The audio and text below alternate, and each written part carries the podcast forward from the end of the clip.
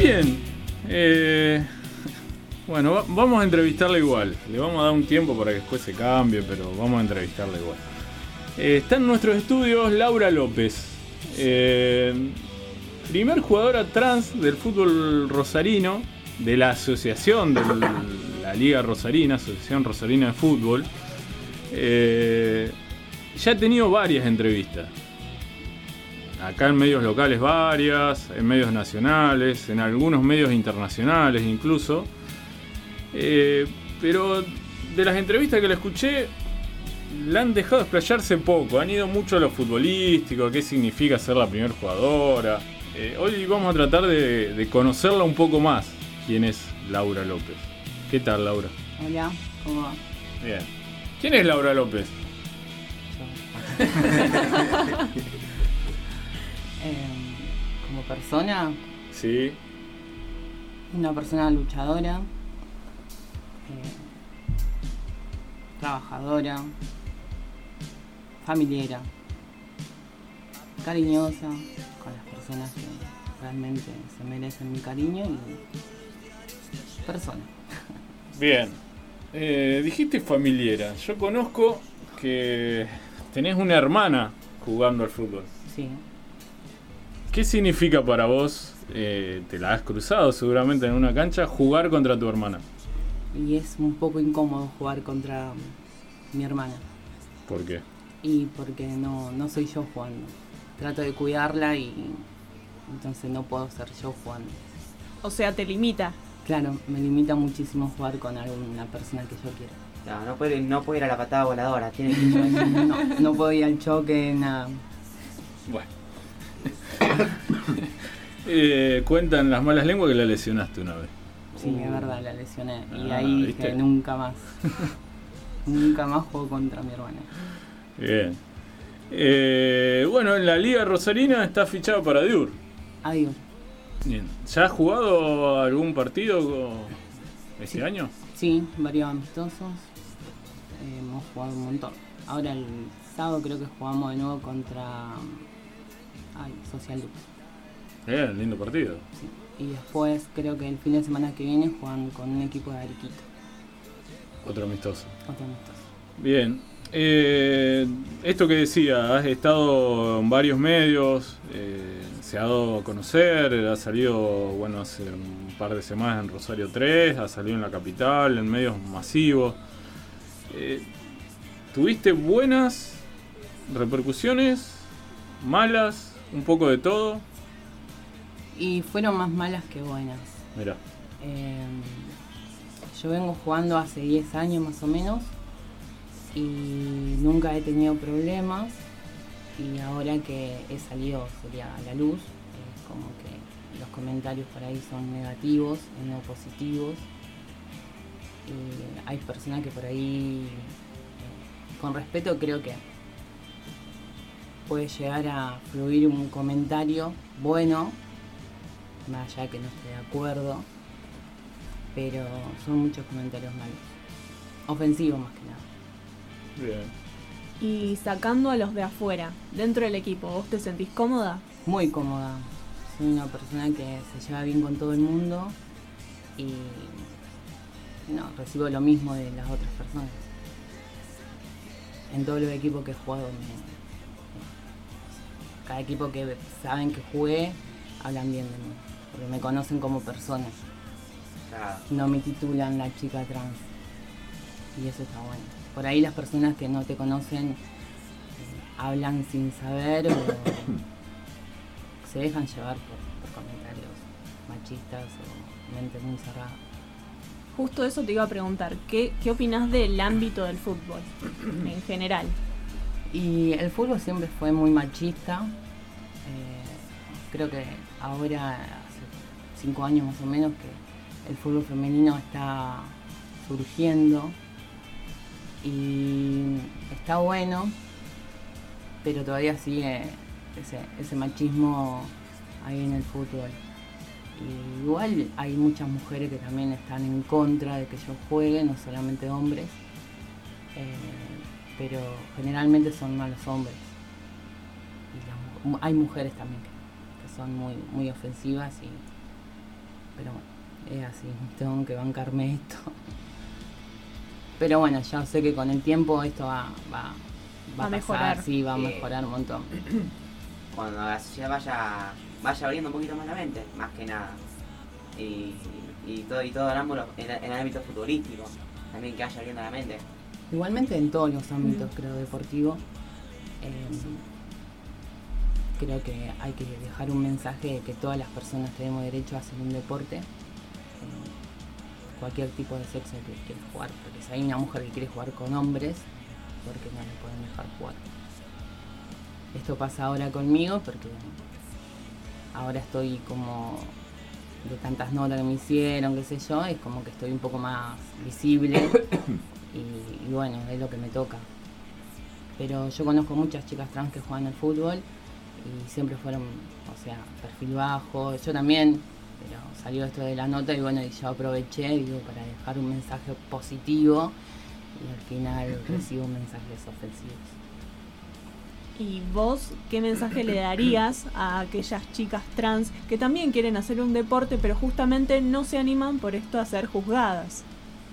Y creo que todo pasa por un proceso propio, tener que estar muy segura de, de uno mismo, eh, aceptarse y quererse y amarse uno mismo. Creo que después de, ahí los comentarios ya no, no pasa, no, no te hacen nada mal. Bien, ¿y Estoy un cuáles poco nerviosa. Sí, sí, sí, te veo. te- Me empiezo a trabar y ya no paro. Tranquila. Eh, ¿Cuáles son tus sueños en relación al fútbol?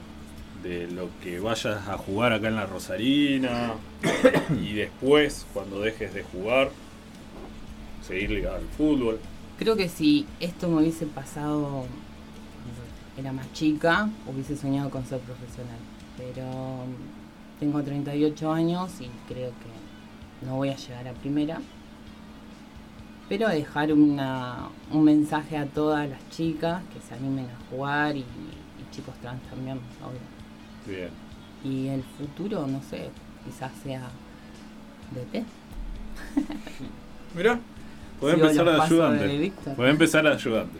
Empecemos un poquito más abajo y después vemos. Bueno, sí. Serrucho no. ¿Y siempre te gustó el fútbol o te interesó otro deporte antes? No, nunca me gustó el fútbol. Ah, bueno. Nunca me gustó, tengo familia así que son futboleros. Eh, sí, hacía deporte, salía a correr, andar en bici. Y después, bueno, surgió un grupo de amigas que querían jugar al fútbol ahí en mi barrio, estaba mi hermana, amigas.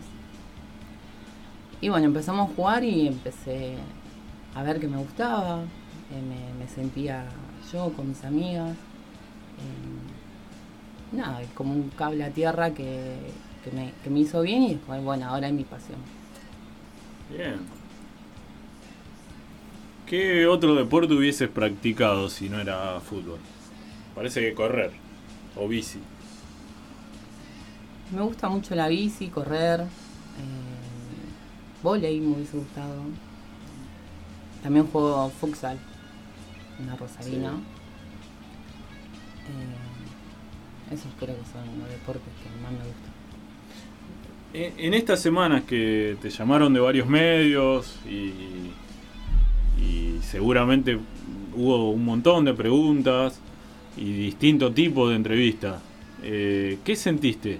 Más allá de las repercusiones, ¿qué sentiste en esas entrevistas? Que estabas abriendo un camino, eh, que representabas mucho más allá de, de- de Laura López.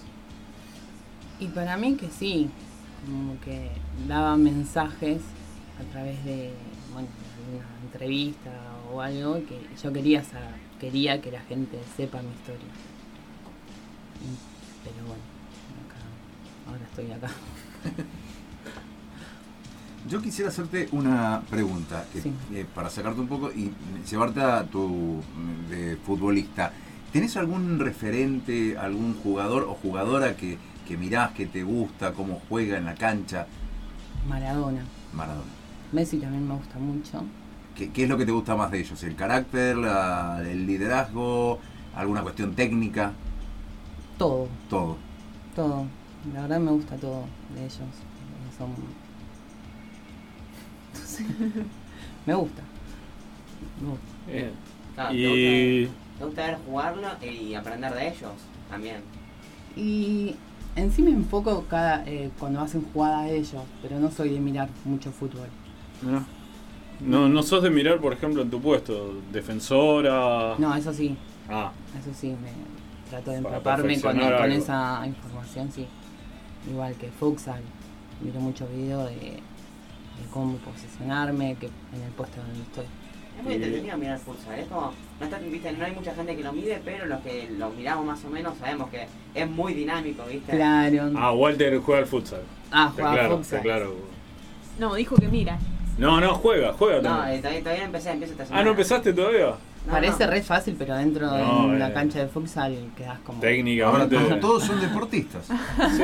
Todos son deportistas. Sí, menos usted. Solo vos. Bueno, yo juego con la computadora. Soy un esports. Hago esports. Eh, bueno, yo decía al principio conocer un poco más de la persona. Eh, dijiste que trabajabas. Sí. ¿En qué trabajas? Antes trabajaba en niñera y ahora estoy en limpieza. Bien. ¿Y has tenido buenas experiencias? ¿Notás que la gente te, te apoya? Y las personas que me conocen, sí. Bien. Eh, Recibo mucho apoyo de ellos, familiar, amigos, eh, no amigos, conocidos. Eh, recibo mucho el apoyo de ellos. De eh, o sea, profes, es profe también.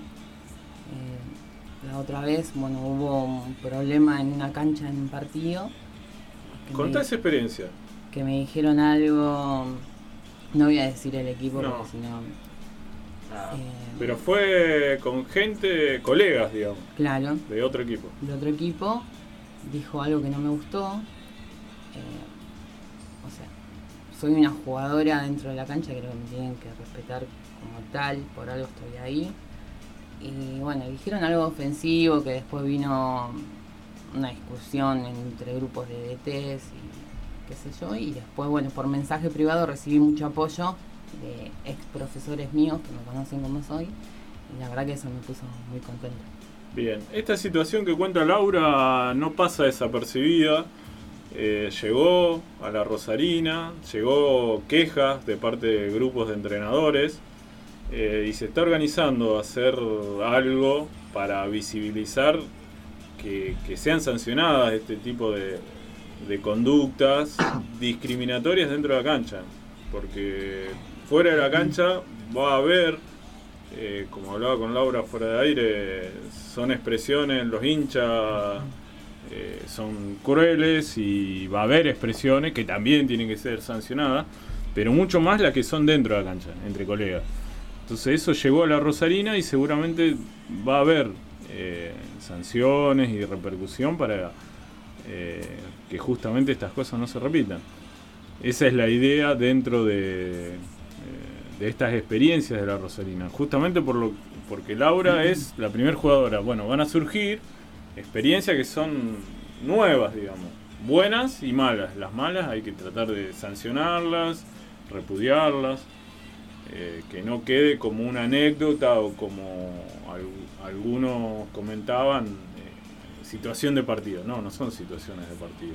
Decirle algo a alguna colega o, o de un entrenador decirle algo a, a jugadora de otro equipo. Entonces no va a quedar ahí y, y es una experiencia también empezar a, eh, a repudiar ese tipo de conductas, sean físicas o sean verbales. Claro. Quiere decir que por más de que pase, o sea, por más de que pase cualquier cosa, no son situaciones de partido, hay que siempre tener respeto. Exactamente. Vos podés estar enojado por, no sé, que el árbitro no te cobró una falta o que, no sé, eh, echó a alguien de manera injusta, pero de ahí ya pasar a, a insultos verbales graves que pueden ir a una persona o a las manos directamente, ya no son situaciones de partido. Son situaciones de falta de respeto, fa- falta de educación. Y esas personas tendrían que ser suspendidas o, o, a- a- a- o ser advertidas o echadas, ¿entendés? No, no son situaciones que tienen que ser normalizadas, porque si no, si es cualquier cosa, es una batalla de simio más que un deporte. Ujú. ¿Entendés? Es como hay que hay que hay que tener respeto hacia otras personas. De eso es lo más importante.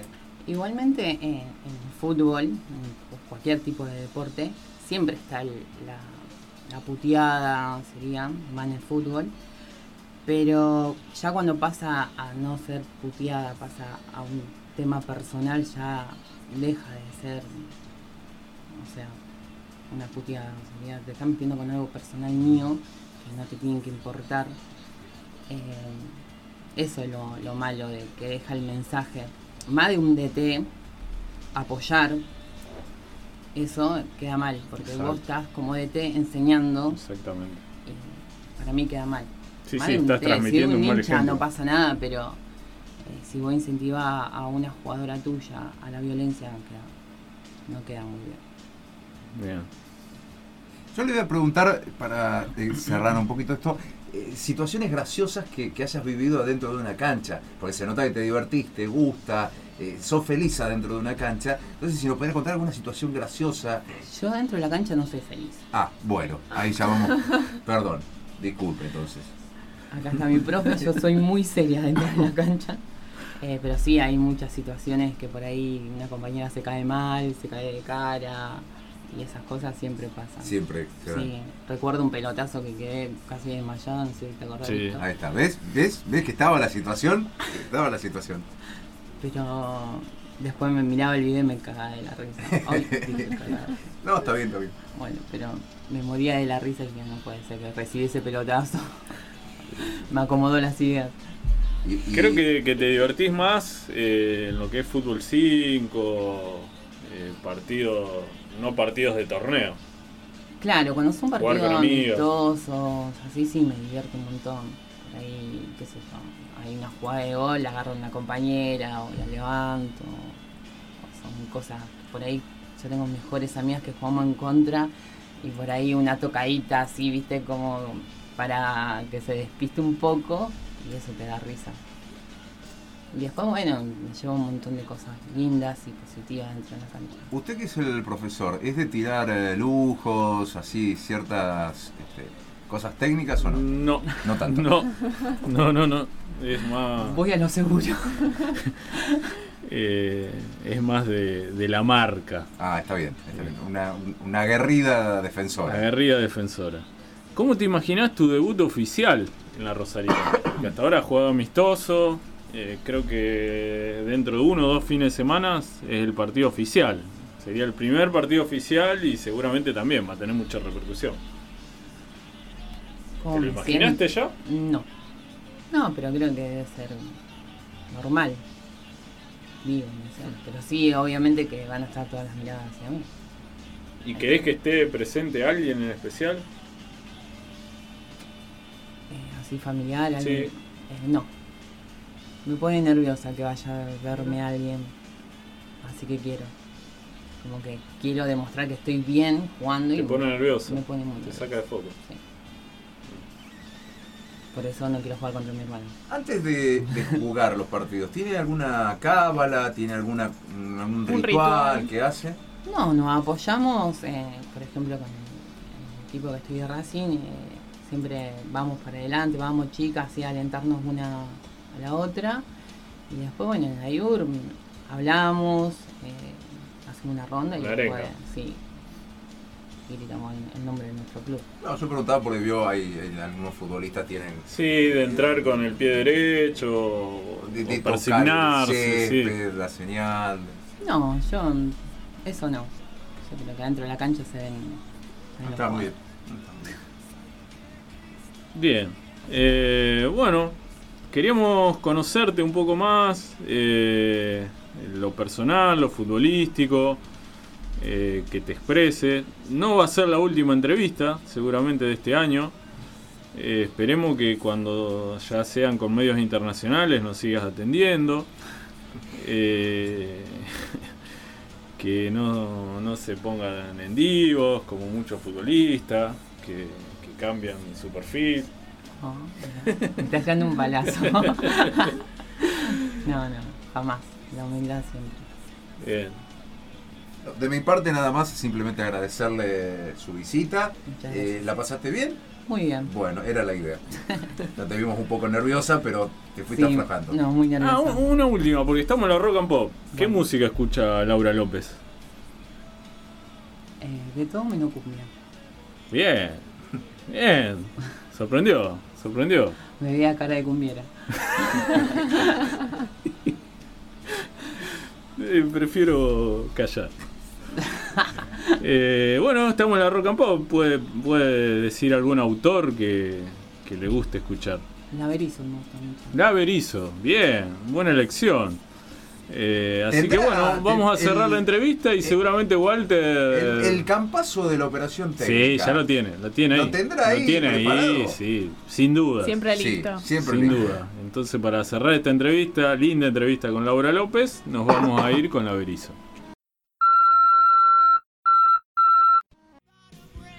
Bien.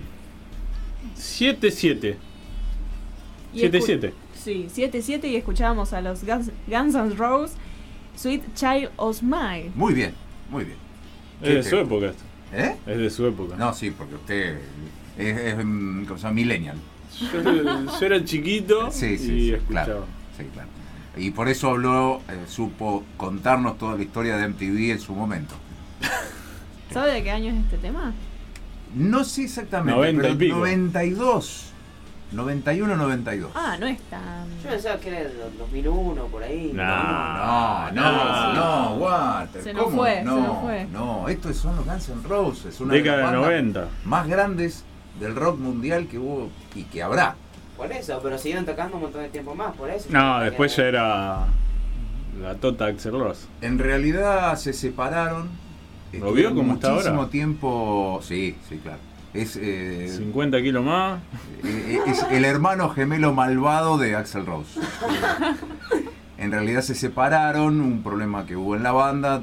Creo que pasaron 10 o 15 años separados. Sí, se volvieron a reunir, pero ya eran. Se- eh, Era otra cosa. No, nada que ver. Estuvieron en Rosario Sí. hace un par de años con la banda reunificada. Técnicamente se escuchan muy, muy similar a lo que era cuando tocaban. Estéticamente, nada. que ver. Exactamente, a eso voy. Han pasado Estéticamente, y bueno, 20 años. un tren por encima. más. Eh, no, bueno, ha pasado el tiempo, imagínense este, en el 91, 92 eran Pues- unas, eran unas personas de 30 años, Ah. 30 años atléticas. Eh, Axel Rose, que era el, el frontman de la banda, Ajá. eh, era muy atlético, así, me hace acordar a, a, Mick Jagger o, o tal Sí, vez a sí, sí, sí, saltaba, En- en sí, ese- sí, en- sí, sí. Exactamente, en esto de ir y correr y subir. Y ahora bajar, se y agita caminando. Y en los últimos recitales los hace desde una silla. Ah, Se agita caminando. Se para- agita caminando. ¿no? los hace desde una silla Claro. Con un micrófono. Digo, como para ilustrar el tiempo que ha pasado entre una La situación. diferencia. Claro, exactamente. Eh, hablando de que hoy es el Día de los Hermanos, eh, primero le voy a mandar un saludo a mi hermano Martín, este, que fue quien me introdujo con los. eh, quien me presentó a los Guns N' oh, Roses. sí. O sea, yo no los ¿Personalmente? Sí, eh, fuimos un día hasta la casa, tomamos mate, eh, jugamos ahí al metegol en la casa de Axel, muy, muy muchacho piola. De quédense, no, nos tenemos que ir. Este, fue fue una, una linda tarde. Yo no, no los conocía tanto, no los tenía tanto, y me dice mi hermano, no, dale, que los tenés que escuchar, los escuchamos juntos. Le pasó un cassette, le dijo, CD. escúchame. CD, CD. Y en esa época creo que era cassette. De, de los famosos Use Your Illusion. Sí, uno y dos. 1 y 2. famosos discos Ah. de, Yo los conocí en cassette. Recuerdo, uno era más tirando amarillo y el otro azul. Eh, disco de pasta, en su caso. Venía, venía con, el, con el nylon, la tapa grande así. Con, sí, está bien. Bueno, Bien. Walter no, no sabe ni de lo que hablamos.